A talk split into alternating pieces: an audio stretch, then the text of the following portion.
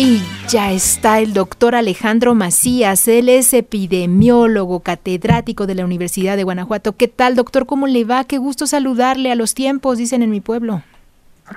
Hola, Cecilia, me da gusto estar con tu auditorio. Buenas tardes. Gracias, doctor. Pues queremos conocer todo acerca de esta nueva variante. ¿Nos debemos preocupar, sí o no? Cuéntenos de esta pirola del COVID-19. Sí, mira, bueno, desde luego que no es buena noticia, pero tampoco hay que caer en eh, tampoco hay que caer en desesperación. ¿eh? Mira, esta es una variante que se detectó desde por ahí de agosto en Europa, Dinamarca, también en Israel, pero que aunque todavía hay pocos casos, están creciendo muy rápidamente. Eh, y por lo que se ve que está entrando en Estados Unidos, entró por el noreste de Estados Unidos, digamos que va bajando hacia los Estados Unidos. Cada semana, aunque todavía no llegan a más del 20%, pero cada semana prácticamente se están duplicando los casos. Mm. Entonces casi seguramente va a entrar a México y va a causar más casos, más hospitalizaciones, pero también según se está viendo en los Estados Unidos, primero no es una variante más grave que las demás, da un cuadro muy semejante. Okay. Y segundo, eh, no, eh, no, no, no colapsan los hospitales, no llenan las terapias mm, intensivas. bueno. Y eh, por otra parte también parece ser que responde bien a las nuevas vacunas actualizadas, a las vacunas con las que van a vender de Pfizer y de Moderna. Eh, no sabemos bien qué tal respondan a las vacunas de a las vacunas ancestrales como las de Abdala, porque todavía no hay información de estudios de, de, esas vacunas contra esta variante, pero probablemente funciona también al menos contra la gravedad y contra la muerte. Claro, claro. Entonces, Sí, desde luego que es preocupante, seguramente van a aumentar los casos. Esa es la proyección, ¿eh? Todavía ah, no, todavía debemos tener muy pocos casos. Claro, Pero lo que se proyecta es que es una variante que se transmite con tanta facilidad que muy probablemente va a pasar lo que ya está pasando en Estados Unidos. En el caso de que se transmita, ¿cuáles son, digamos, los síntomas? ¿Es igual una gripe muy severa? ¿Qué podemos ver de, de sintomatología? Sí, casi seguramente los síntomas se parecen mucho. Eh, otra vez, los que lo que conocemos es relativamente poco porque los casos, aunque son pocos, van aumentando muy rápido. Pero lo que sabemos es que produce cuadros semejantes a las otras variantes.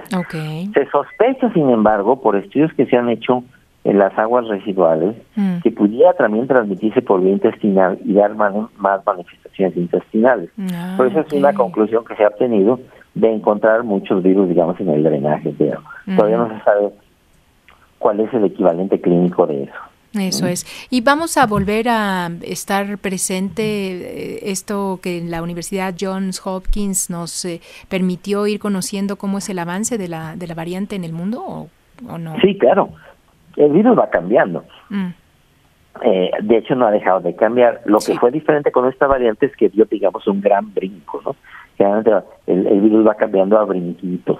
Sí, ¿no? Entonces aquí lo que pasó es que dio primero un gran brinco hacia atrás, o sea, se devolvió a las variantes anteriores, pero luego empezó a evolucionar hacia adelante y es la nueva subvariante, la JN1, em, la que se transmite con una mucha mayor facilidad. Eso es. Y en este caso, ¿cómo no llegar a confundirla con eh, esto que pues eh, está en la, esta época que es eh, la influenza, ¿no? Que también, o una gripe, digamos, de es muy difícil, es muy difícil, Josefina, porque de la influenza se puede parecer muchísimo. Mm. Quizá la influenza tiene un, un inicio mucho más abrupto Sí. Eh, pero, pero no, y sigue siendo peor tener COVID que tener influenza. ¿eh? Ah, De todos modos, a quien le toque la vacuna de influenza, póngasela. Ya. Eh, y, pero va a ser muy difícil distinguirlo. También por eso precisamente conviene que la gente tenga sus vacunas de influenza y el que pueda ponerse, eh, pues aquí ya va a entrar en breve a México las vacunas